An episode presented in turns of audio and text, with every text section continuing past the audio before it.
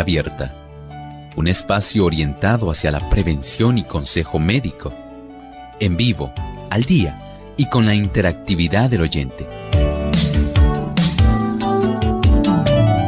Clínica Abierta, poniendo al doctor a su alcance para un diálogo claro y honesto, porque nos importa su bienestar y salud.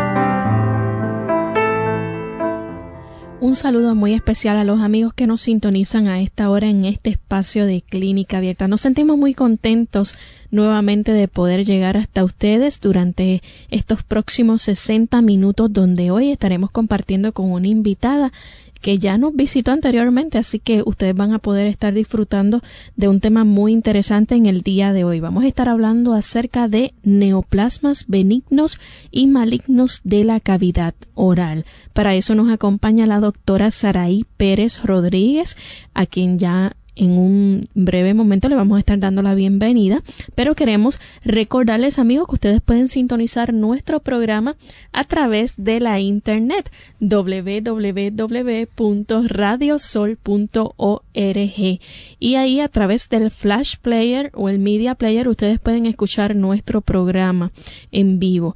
Durante esta hora también Queremos enviar un saludo muy especial a las personas que nos sintonizan a través de las diferentes emisoras. Tenemos en Costa Rica a Radio Lira, a quien enviamos un cariñoso saludo. También en República Dominicana nos escuchan a través de Radio Amanecer y en Puerto Plata Master 106.9 FM. En Venezuela agradecemos muchísimo el circuito Radio La Voz Internacional y circuito Viene FM y Viene Guanare en 95.1 FM. Guatemala también nos escuchan a través de Unión Radio, Orión Radio y Radio Educativa. En Nicaragua también se une a Advent Radio Impacto de Dios, Puerto Cabezas, y le damos una cordial bienvenida a los que nos escuchan a través de esta emisora. En El Salvador tenemos a Radio Adventista y Estéreo Adventista. En Córdoba, Argentina, FM Logos Aguaray, provincia Salta, Argentina y Bahía Blanca. También la provincia de Formosa, Argentina, FM 92.1 y provincia de Buenos Aires, Guayaquil, Ecuador, Radio Nuevo Tiempo. También tenemos en Argentina a Energy Nuevo Tiempo, que allá hay alrededor de 300.000 habitantes y que nos escuchan también a través de esta emisora.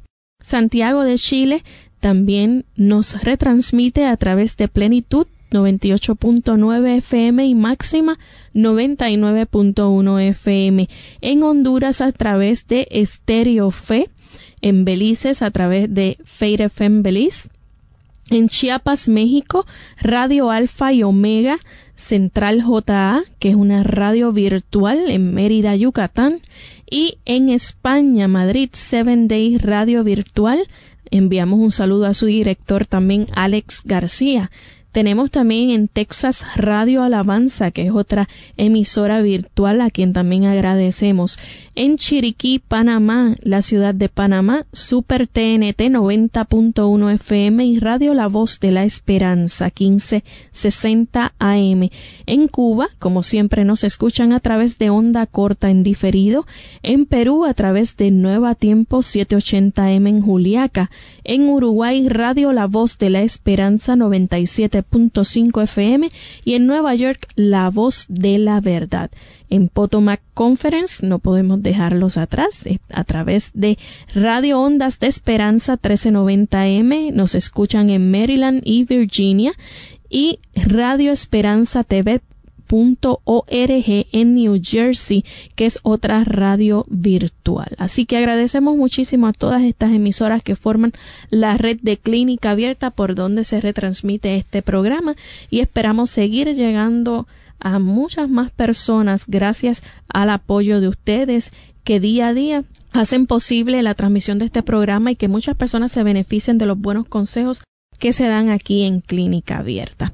Vamos a comenzar entonces de lleno con nuestro tema para el día de hoy. Hoy nos acompaña la doctora Saraí Pérez Rodríguez, a quien le damos la bienvenida. Estoy contenta de estar aquí. Buenos días. Gracias por acompañarnos y queremos estar conversando con ella un poco sobre este tema de neoplasmas benignos y malignos de la cavidad oral. ¿Por qué hablar de tumores en la cavidad oral? Es bueno que hablemos de este tema porque recientemente han salido a la luz pública varios casos de este tipo de tumor en personas de la farándula aquí en Puerto Rico. Esto ha causado gran consternación y temor en el país. Muchas personas tienen la incertidumbre si ellos también pueden sufrir este mal y se, se han acercado a mi oficina y estoy segura que a muchas otras oficinas médicas para preguntar si tal o cual lesión en su boca es maligna. Está muy, bien buscar la opinión de un profesional de la salud, pero hay que poner las cosas en perspectiva para no caer en la histeria. Eso es lo que quiero hacer hoy. Quiero que tengan una idea general de cuándo buscar ayuda, lo que está bien y lo que no lo está. Entonces, ¿dónde comenzamos? Primero tenemos que saber cómo debe ser una boca saludable para poder detectar alguna normalidad. La mayoría de las personas piensan que saben bien cómo es una boca saludable porque después de todo se la han visto en el espejo todos los días desde pequeñitos lavándose los dientes. Pero es sorprendente la cantidad de personas que llegan a mi oficina preocupadísimas por alguna lesión que han encontrado en su boca ese día que al final resulta ser parte de su anatomía normal. Así que entonces, ¿cómo debe ser la mucosa oral? La mucosa oral, o sea, lo que cubre la parte interior de las mejillas, los labios y el paladar, debe ser lisa, uniformemente rosadita, sin áreas levantadas, sin coloración blancuzca, que normalmente se llama leucoplaquia en términos médicos, y sin áreas más rojas y aterciopeladas que se llaman eritoplastia eritroplaquia en términos médicos. Cualquiera de estas lesiones últimas que mencioné es importante que sean evaluadas por un otorrinolaringólogo. La gingiva alrededor de los dientes debe ser rosada y firme, ajustadita alrededor de los dientes. No deben palparse masas o haber enrojecimiento y dolor, aunque estos cambios usualmente indican problemas dentales como abscesos debido a alguna carie, en ocasiones puede indicar tumores en el área, especialmente si se trata con antibióticos y con el tratamiento usual dental y no desaparecen. Y entonces, la lengua, ¿cómo debe ser? La lengua debe ser de textura musculosa y uniforme al tacto, sin áreas de ulceraciones o endurecimiento. La superficie debe ser uniformemente rugosa o aterciopelada por la presencia de las papilas filiformes que parecen como unas vellosidades rosadas. Si la lengua está lisa, brillosa y rojiza por áreas, puede deberse a una variante anatómica llamada lengua geográfica o puede también deberse a la falta de ciertas vitaminas o incluso a cambios hormonales en la menopausia. Es importante buscar una evaluación, médica para poder diferenciar estos problemas y buscar su solución, pero no son tumores. También es importante saber un detalle que en la parte posterior de la lengua, en la parte de atrás, hay unas papilas gustativas que en inglés se llaman circumvallate papilla, que son más grandes que las filiformes, son redondeadas y son varias, ¿verdad?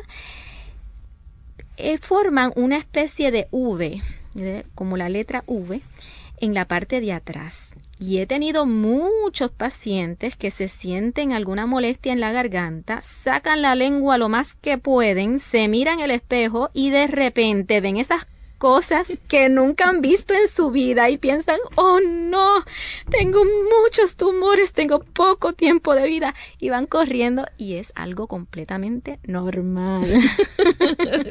Siempre han existido ahí, solo que no se las habían visto. Solo que no se las habían visto. Me río porque a mí me pasó eso, no fue hasta una vez que me enfermé que me las noté y dije, yo no había visto eso. Sí, pasa muy frecuentemente. Entonces, ¿Hay algo que nosotros debemos saber adicional de la lengua? Del, pues mira, de la lengua está, eh, eso es lo más, lo normal. Ahora, la parte, la por la parte de encima, la parte ventral, la parte que queda por debajo de la lengua, está cubierta por una mucosa bien fina, bien delicada y deja ver, transparentea las venas que están atravesando por ese, esa área y esas venitas con el tiempo a veces se forman varicosidades, igual como las que ocurren en las piernas, y eh, se ven muy protuberantes y algunas personas se pueden asustar por eso, pero eso es completamente normal. Ok. Y entonces, ¿hay algo que debemos saber sobre el paladar? El paladar, la parte anterior o la parte de al frente, debe ser duro, liso y con una cubierta mucosa rosadita. Hay ocasiones en que se forma, escuchen bien, un sobrecrecimiento de hueso en el centro del paladar que puede verse impresionante porque parece un tumor y bien grande pero es completamente benigno. Se llama un torus palatinus. También. Eso se opera, doctora. Sí, pero te explico ya mismo. también ocurre en la mandíbula, en la parte de abajo, al lado de los dientes, y solamente se operan estas dos eh, protuberancias si obstruyen para eh, eh, poder alimentarse. Para poder alimentarse, hay veces que em, si una persona se va a poner dentadura postiza, mm. no pueden ajustarle la dentadura para incluir esto y tienen que sacarlo. Pero en realidad es algo benigno y solamente se saca en esas ocasiones. En realidad no es algo para, para buscar ayuda de urgencia. Entonces, eh, ya sabemos cómo debe ser una boca saludable. Pero si vemos entonces algo diferente a esto que usted ha mencionado, eh, ¿hay que pensar entonces en cáncer inmediatamente? No. Ya hemos mencionado algunas cosas que nos pueden confundir, como por ejemplo, por ejemplo, variantes anatómicas o problemas nutricionales, pero en adición a esto podemos mencionar algunas cosas que no son tumores, pero también nos pueden eh, eh, dar un aspecto extraño de la mucosa. Puede haber inflamación de la mucosa oral por infección. Esas infecciones pueden ser virales, bacterianas o por hongos. Las infecciones virales más comunes es herpes labialis, herpes zoster, que son em, enfermedades donde se ven unas vesiculitas pequeñas, parecen eh, llenas de líquido que luego cuando se rompen forman unas pequeñas úlceras y en el caso de herpes zóster son extremadamente dolorosas. aunque esto sí necesita tratamiento, no es un tumor. También pueden ocurrir infecciones bacterianas como gingivitis ulcerativa necrotizante, que es una eh, unas ulceraciones que pueden ser eh, terribles y necesitan tratamiento inmediato o una simple estomatitis. Pero eh, ninguna de estas es un tumor. Los hongos también pueden causar cierta confusión. los hongos pueden ser histoplasmosis, actinomicosis, pero especialmente la cándida puede confundirse con una leucoplaquia porque las áreas afectadas también se ven blancuzcas, como si fuera leche cortada. Y como son planas, eh, algunas veces puede causar confusión, pero la diferencia está en que si tratas de raspar con un cepillo de dientes una lesión de cándida, la puedes remover y debajo se ve rojo mientras que una leucoplaquia no la puedes remover. También pueden haber lesiones que no son infecciosas. Eso, disculpe doctora, pero eso ocurre también con el paladar y la lengua cuando se ponen así blancuzco. No, fíjate. En el paladar puede ser eh, cándida, pero cuando en la lengua se pone blancuzca, eh, puede significar otro tipo de problemas. Por ejemplo, puede ocurrir cuando hay sinusitis, que las secreciones infectadas que bajan de la nariz pueden causar una, un sobrecrecimiento de bacterias en la lengua y usualmente cuando utilizas el cepillo de dientes puedes removerlo pero también puede ocurrir en casos donde la persona tenga reflujo gastroesofágico. Mm. Cuando hay reflujo gastroesofágico, que ácido del estómago sube hasta la garganta e incluso hasta la cavidad oral, esa irritación por el ácido estar quemando la mucosa de la lengua hace que la mucosa se vuelva gruesa y eh, para protegerse del ácido y entonces eh, tenga ese aspecto blancuzco que no lo puedes remover con el cepillo de dientes. Esa es la razón más frecuente cuando ocurre en la lengua, aunque si es algo que persiste a pesar de recibir tratamiento eh, para reflujo, quizás deba eh, verse, especialmente verse por un especialista, especialmente si ocurre solamente en un área pequeña. Si ocurre en toda la lengua, es más probable que sea algo benigno. Vamos a hacer nuestra primera pausa y al regreso vamos a continuar hablando entonces sobre los neoplasmas benignos y malignos de la cavidad oral, hoy con la doctora Saraí Pérez Rodríguez. Ataques de pánico. Hola, les habla Gaby Zabalúa Godard con la edición de hoy de Segunda Juventud en la Radio, auspiciada por AARP cuando una amiga cercana se sintió mal en las afueras de un supermercado, lo primero que pasó por mi cabeza fue que era una víctima de ataque al corazón. Sin embargo, minutos después, en la sala de emergencia, mi sorpresa fue grande al enterarme de que mi compañera había sido presa de un ataque de pánico. Los síntomas de un trastorno de pánico suelen asemejarse a los de un ataque al corazón o al de otras situaciones médicas peligrosas.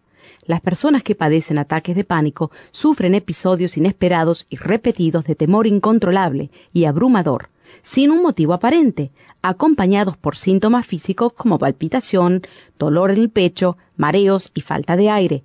Cuando la gente sufre reiterados ataques de pánico y experimenta grandes dosis de ansiedad, es aconsejable buscar ayuda médica y psicoterapéutica de inmediato. El tratamiento para los trastornos de pánico puede consistir en diversos tipos de medicación para normalizar los niveles de los procesos químicos cerebrales, al igual que sesiones de psicoterapia.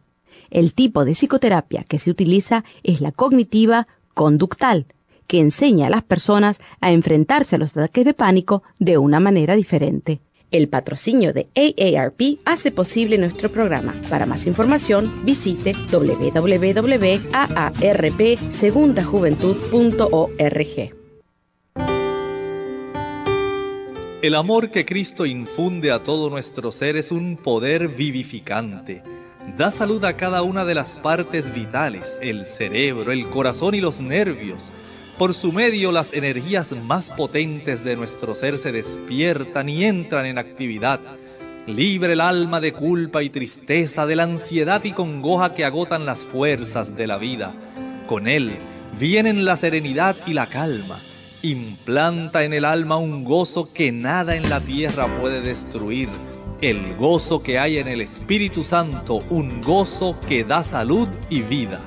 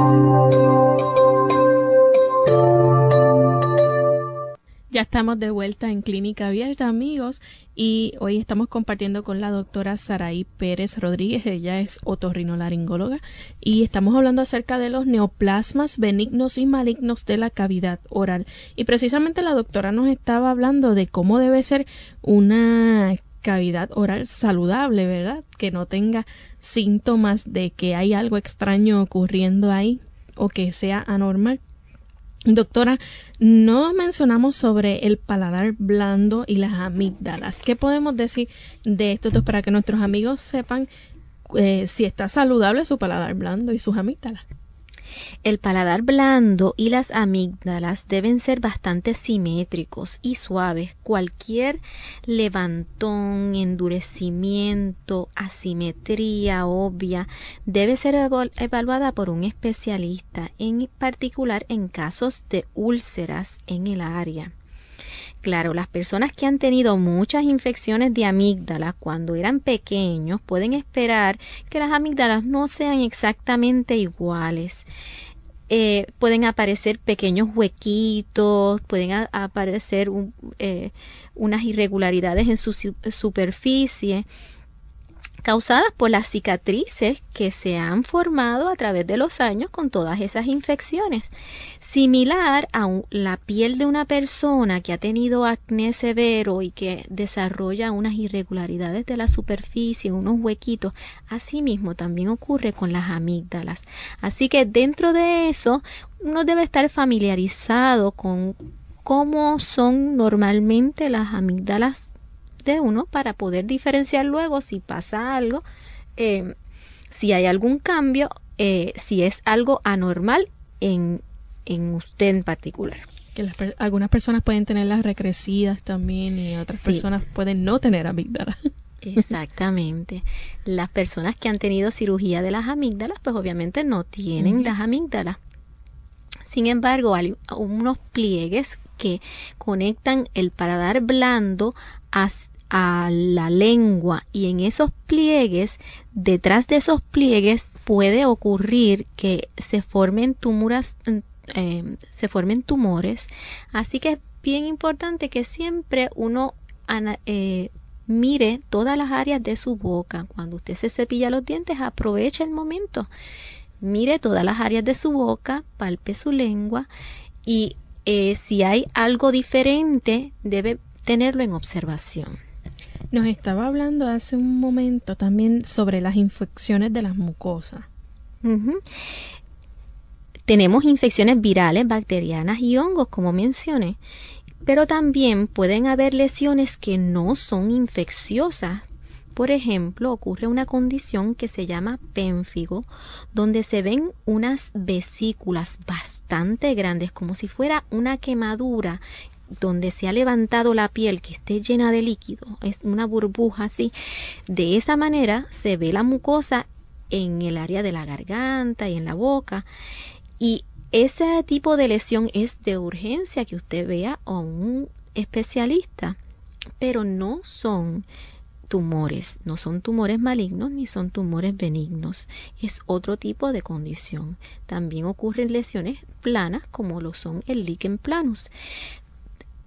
En realidad, todas estas condiciones que acabo de mencionar, tanto las infecciosas como las que no son infecciosas, deben ser tratadas.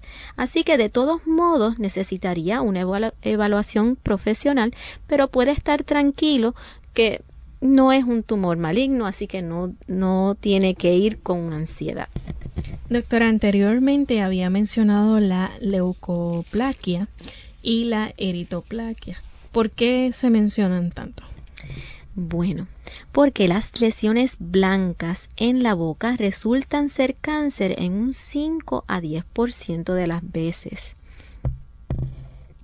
Eh, eso no parece mucho, pero si uno es parte del 5 o 10% es bastante y vale la pena entonces tomar nota de este, de este tipo de lesión. Déjame explicar primero cómo es que se desarrollan los tumores malignos en esta área para entonces que entiendas por qué es tan importante la leucoplaquia y la eritroplaquia. En la mayoría de los eh, tumores malignos eh, la vasta mayoría de estos pacientes, eh, los factores que causan eh, este tipo de lesión son el fumar tabaco, los cigarrillos, cigarros, pipas, el uso de tabaco masticable, la nuez de betel o betel nut, que eso no es tan común verlo aquí en América, pero en Asia es muy común que los las personas que viven en esas áreas mastiquen este tipo de, de nuez, lo cual le da un color rojizo a la saliva y, a la, y un color amarillento a los dientes. Pero por esa razón en Asia el, los tumores de la cavidad oral constituyen un 50% de los tumores en, eh, que se ven en la población, o sea que es muy común y es por el uso de esta nuez, el betel nut. También otras cosas que son factores causantes de eh, tumores es el consumo alto de alcohol.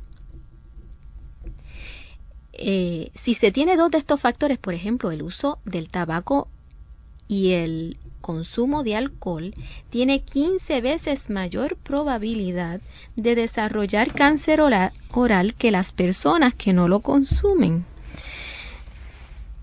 Claro, estos no son los únicos factores. El hecho de que pacientes de SIDA tengan mayor incidencia de tumores escamosos en esta área sugiere que el sistema inmunológico juega un papel muy importante. También son factores la pobre higiene oral, que es muy importante enfatizarlo en los niños, la irritación mecánica por dentaduras postizas o dientes afilados, la infección del Human Papilloma Virus, el virus de Epstein-Barr y la sífilis.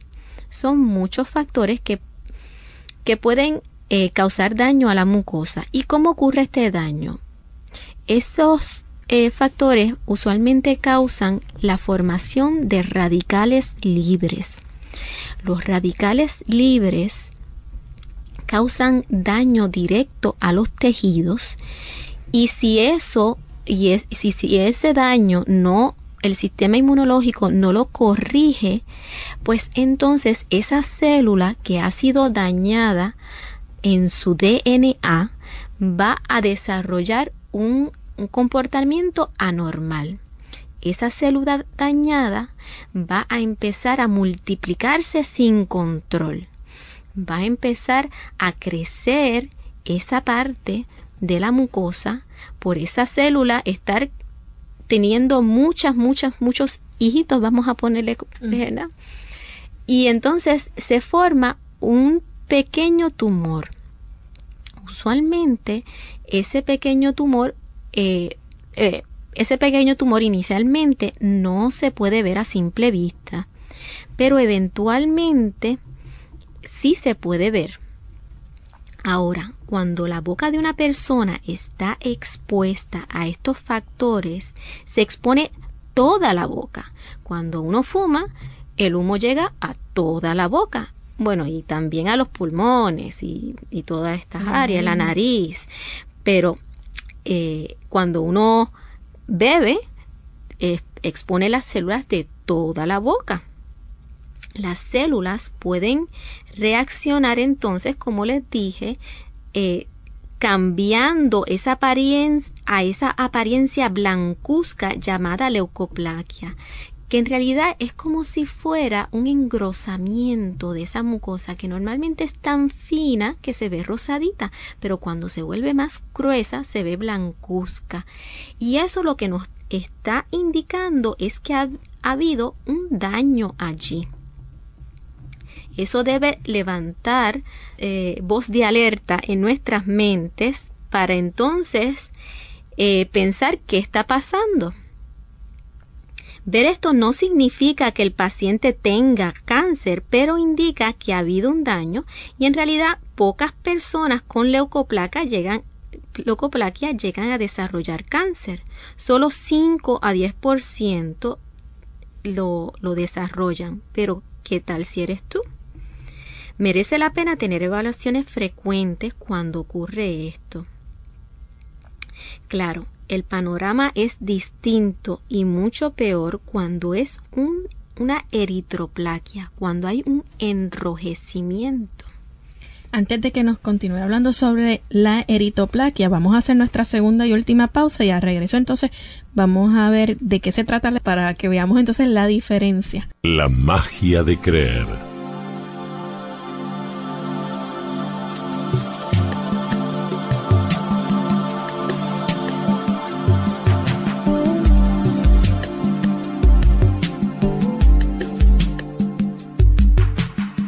Se dice que nuestra mente es muy poderosa. Si la sabemos usar, se puede convertir en un esclavo solícito y eficiente a nuestro servicio.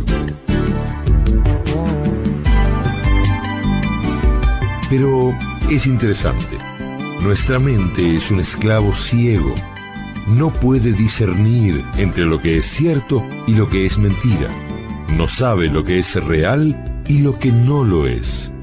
Por esa razón, la mente necesita de un director, de un conductor que le indique qué creer. Las cosas resultan como usted cree que resultarán. Esto es una realidad en todos los ámbitos de la vida, en la salud, en el trabajo, en los estudios, en el amor. Es el acto de creer el que hace que su mente, ese esclavo ciego, lo dirija a usted, a su vez, hacia el éxito o hacia el fracaso. Por eso hay magia en creer. Crea que puede y podrá.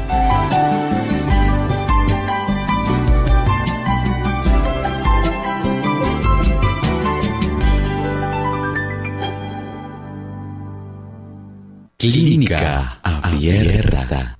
Y ya regresamos a Clínica Abierta, hoy compartiendo con la doctora Saraí Pérez Rodríguez, otorrinolaringóloga, y estamos hablando acerca de los neoplasmas benignos y malignos de la cavidad oral.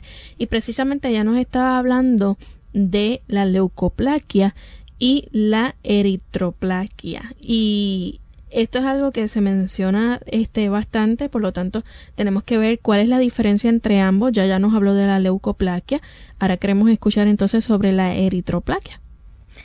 Bueno, es una diferencia marcada. Cuando hay una eritroplaquia, como mencioné anteriormente, hay un enrojecimiento de un área específica y se ve como aterciopelado esa, ese, esa área. Y es importante porque cuando ocurre una eritroplaquia, el 90% de los pacientes que tienen eritroplaquia se descubre finalmente que han desarrollado cáncer. Así que si la lesión en su cavidad oral es, er, es roja, con más razón debe ir a ser evaluado inmediatamente. No es algo que uno quisiera que esté ahí por mucho tiempo. 90% de los tumores que ocurren en la cavidad oral son escamosos. Eso quiere decir que su origen viene de la mucosa, o sea, de la cubierta de la cavidad oral. Y ese tipo de tumor eh, es un tumor que es muy agresivo.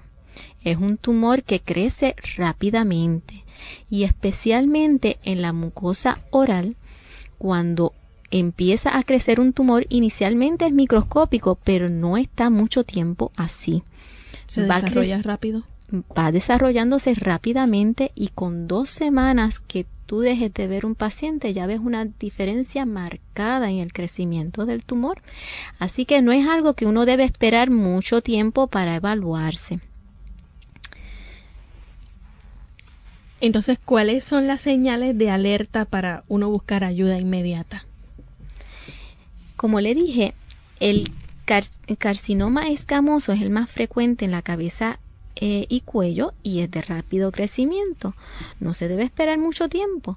Dos semanas que tenga un síntoma que persista en esa área de la cavidad debe ser suficiente para que o levante una bandera en su mente que hay algo que no está bien y debe buscar ayuda.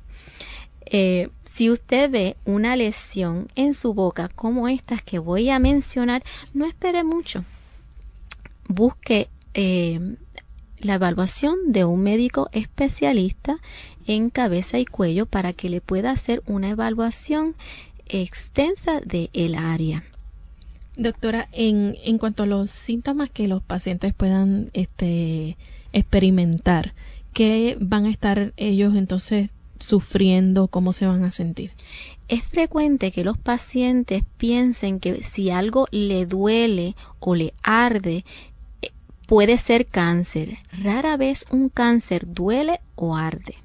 Usualmente son lesiones que la, el paciente lo, lo nota si lo ve, pero no tiene molestias en cuanto a dolor hasta que el tumor está bastante avanzado bastante avanzado, puede ser del tamaño de quizás una pelota de de ping pong, o algo así, sí.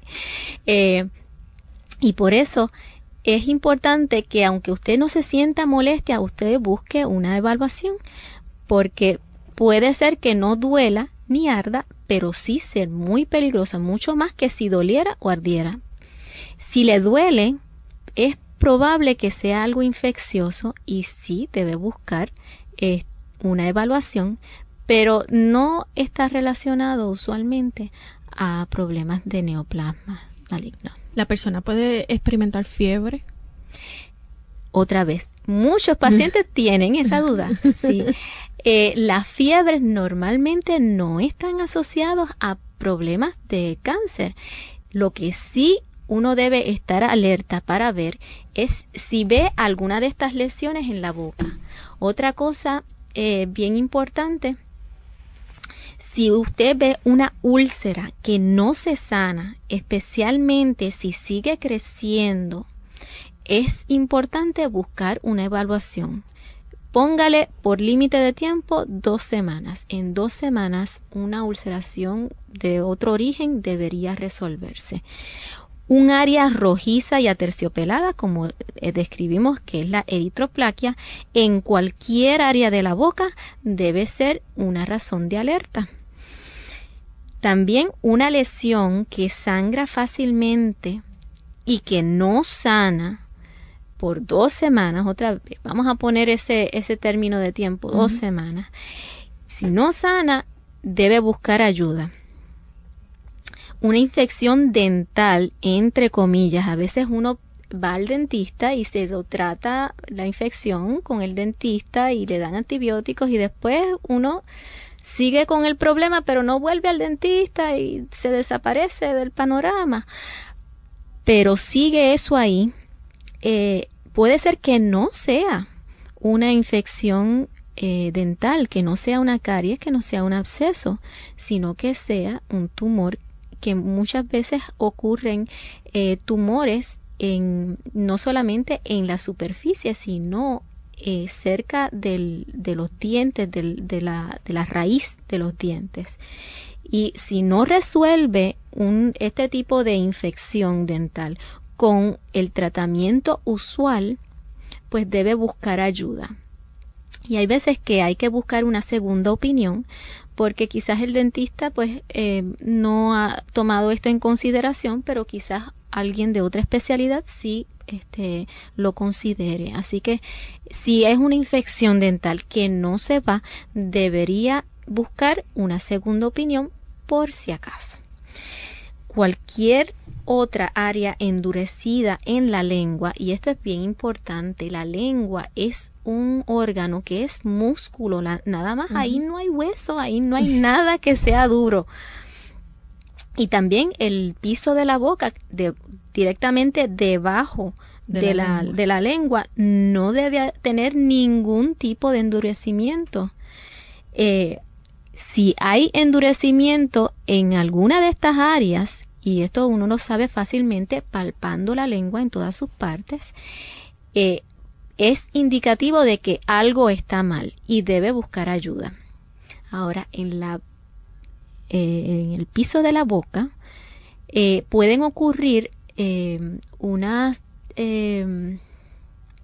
unos quistes donde la, la saliva de las de las glándulas salivares eh, eh, submentales se atrapa.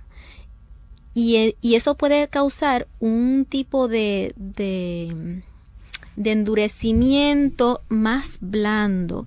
Se ve como traslúcido, como si fuera transparente casi, un, como si fuera casi una burbujita que está ahí en la parte de, de abajo de la lengua. Eso se llama una ránula y Em, cuando ocurre no es un no es un tumor, no es una malignidad, pero cuando ocurre hay veces que algunas personas se pueden confundir y pensar que sí, que eso es algo de lo que no mencionamos en la en las cosas que pueden ocurrir normalmente. Sí hay que removerlo quirúrgicamente porque es algo que sigue creciendo, que eventualmente pues causa muchos problemas en el habla, en, en en la alimentación, pero no es algo que eh, vaya a ser invasivo. Así que eh, el, aspecto junto con cómo se siente al palparlo es bien importante. Doctora, le pregunto sobre eh, las evaluaciones que se hacen para detectar que sea entonces un tumor o no. con mirarlo como médico, ¿es suficiente saberlo o se hace algún tipo de prueba? Definitivamente no es suficiente con mirarlo. Eh, la mayor parte de los eh, de las lesiones orales hay que tomar una biopsia para poder tener eh, la certidumbre de que es o no es un neoplasma maligno. se toman en cuenta muchas muchas cosas para tener la sospecha si es o no es maligno. El historial es bien importante, lo que el paciente nos dice acerca de cuán rápido creció, desde cuándo está allí, si hubo algún cambio reciente en su eh, historial pasado de sus eh, costumbres, eh, tanto de higiene como de em, alimentación. alimentación o el uso de tabaco, el uso del alcohol, todo esto es, inmensamente importante a la hora de sospechar un tumor. Si mientras más factores de estos que mencionamos tenga un paciente, más alto índice de sospecha debe haber de que eso que está ahí, que estamos mirando, puede ser un tumor. Así que con más razón debe haber una biopsia. Si su médico lo ha evaluado y no sin biopsiarlo le ha dicho que es algo completamente normal, eh, es posible que sí lo sea, pero ante la duda, si tiene, ¿verdad? Este problema y está por mucho tiempo ahí, quizás es una buena, una buena costumbre buscar una segunda opinión. Estar seguro, ¿verdad? Estar bien seguro. Ok. Entonces, aparte de la, la, biopsia que se realiza, entonces, ¿cómo ya se comienza a tratar el, tumor? Bueno, cuando hay lo, cuando hay leucoplaquia, muchas veces las leucoplaquias no se pueden sacar completas, muchas veces no son una manchita pequeñita. Como le dije anteriormente, cuando uno bebe, el, la boca entera ha sido expuesto a, al alcohol el, eh, la boca entera ha sido expuesto al humo de cigarrillo. Así que muchas veces las leucoplaquias son extensas y no pueden ser removidas en su totalidad. Así que eh, en pacientes que tienen este tipo de problemas y es extenso, ocurre lo que en inglés llaman field cancerization, que toda el área puede ser, eh, puede em, eh, puede, eh, en cualquier parte de, toda esa área puede ocurrir tumores y hay veces que eh, ocurre más de un tumor en una persona.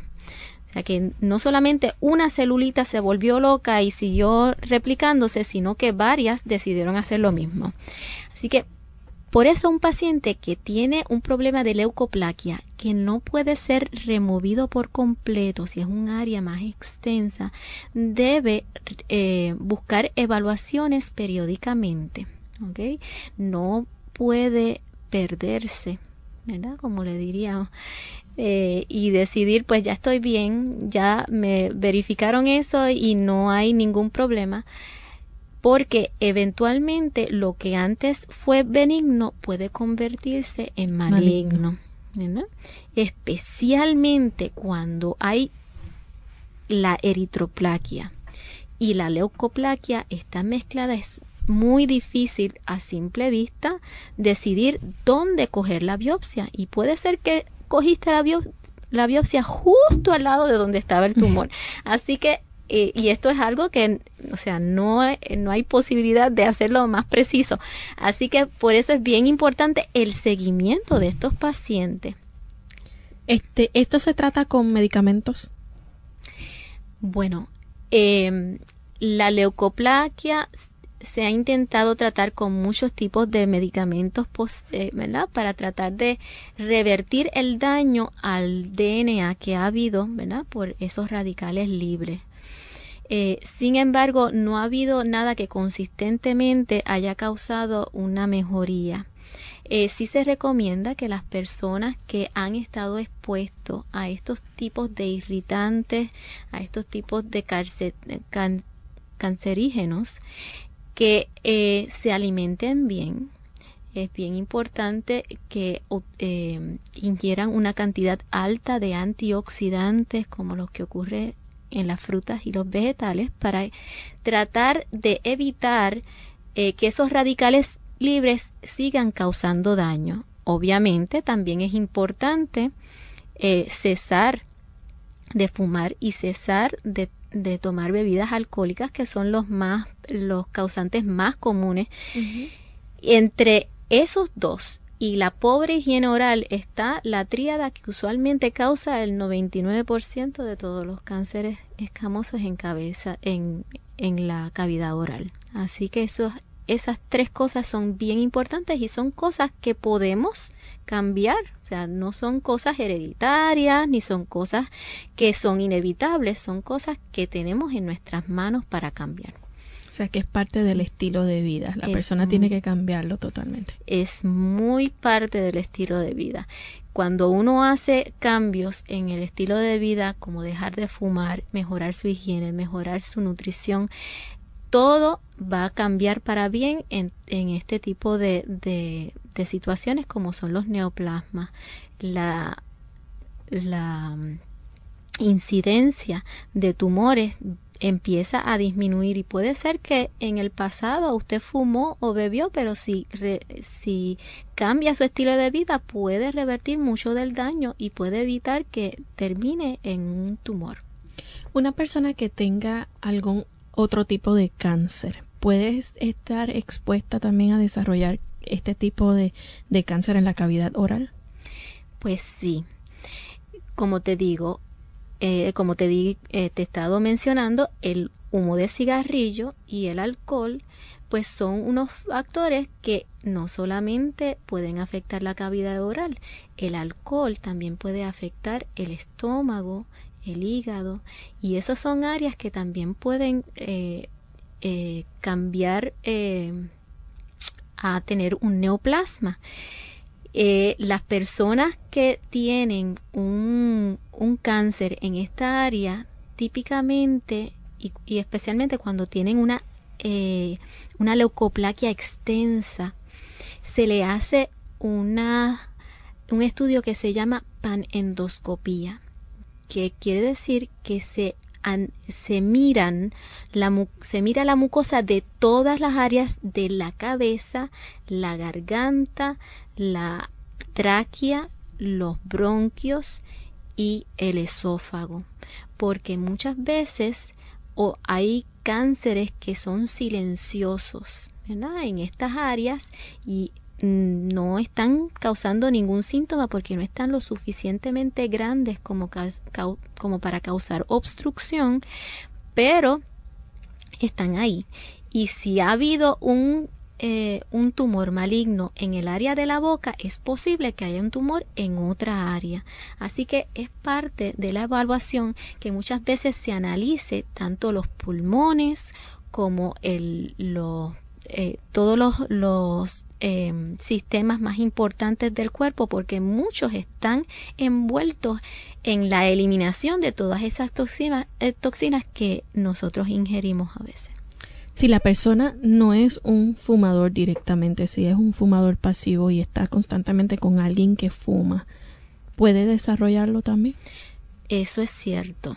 Eh, un fumador pasivo incluso se piensa que está más propenso a, a tener eh, a tener daño a su ¿verdad? a su cuerpo por el humo porque no tiene filtro el fumador tiene su filtro y el que está al frente no lo tiene.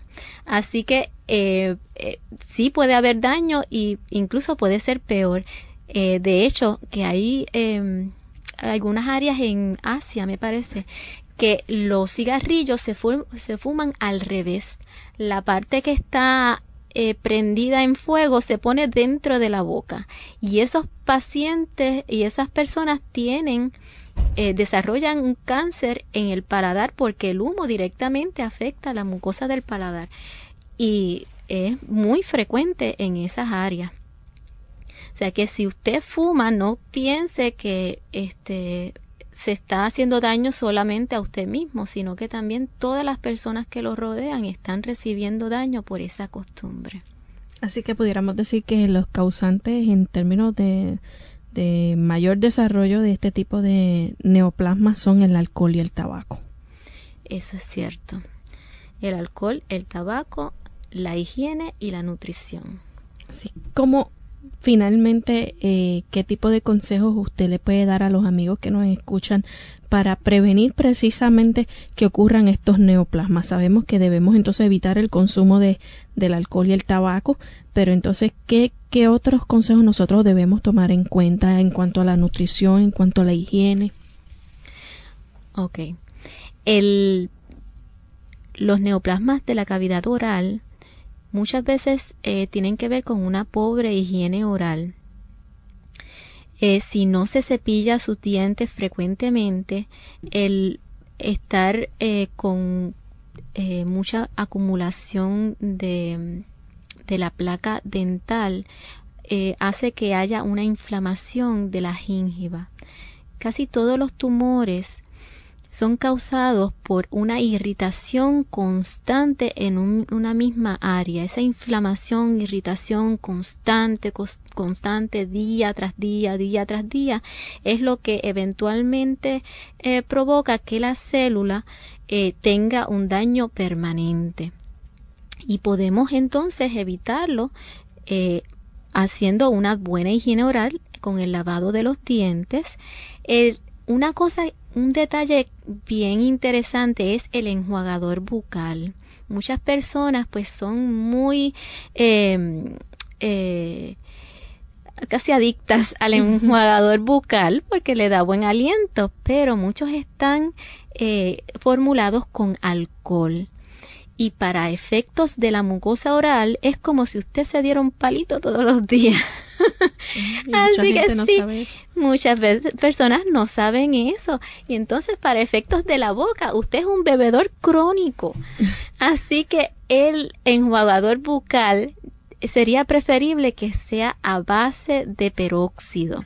Este tipo de enjuagador bucal no le va a causar daño, pero sí este una buena higiene dental y visitar a su dentista todos los años, por lo menos dos veces al año, para que pueda detectar cualquier, cualquier anormalidad que haya en su boca.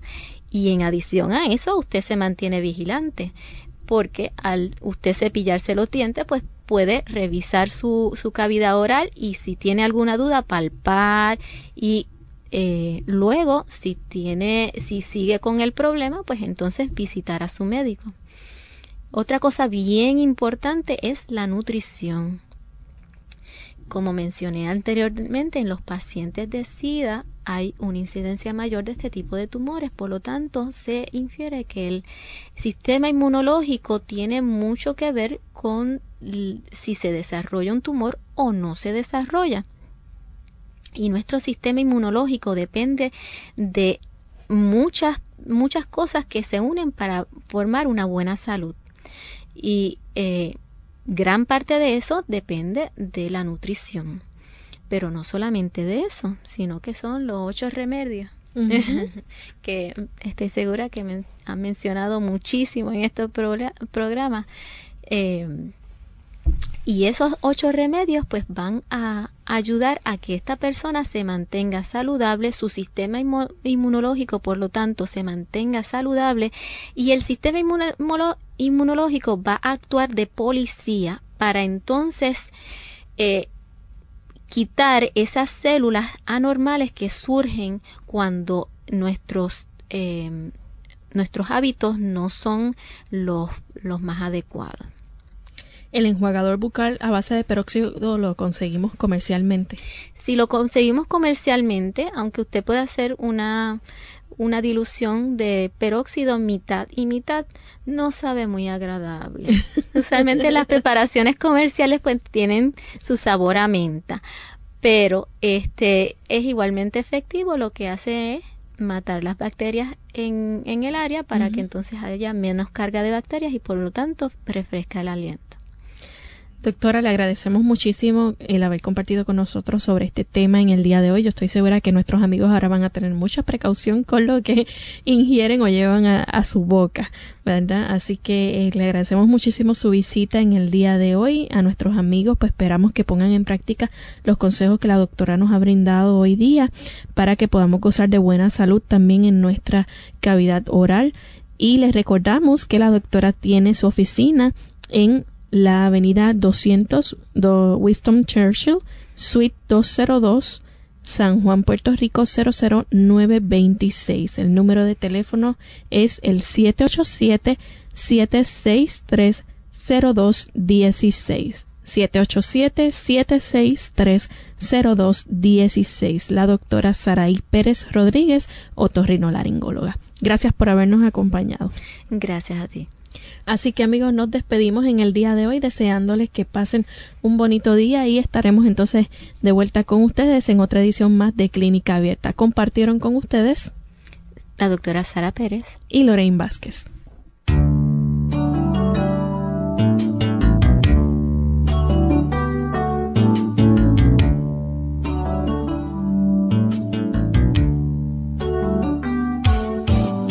Clínica Abierta no es nuestra intención sustituir el diagnóstico médico. Antes de poner en práctica cualquier consejo brindado en este programa, usted debe consultar con su médico. Envíenos sus preguntas y opiniones a la siguiente dirección. Programa Clínica Abierta. Bio Box 29027 San Juan, Puerto Rico 00929 o bien al correo electrónico clínica abierta arroba radiosol.org. Hasta la próxima.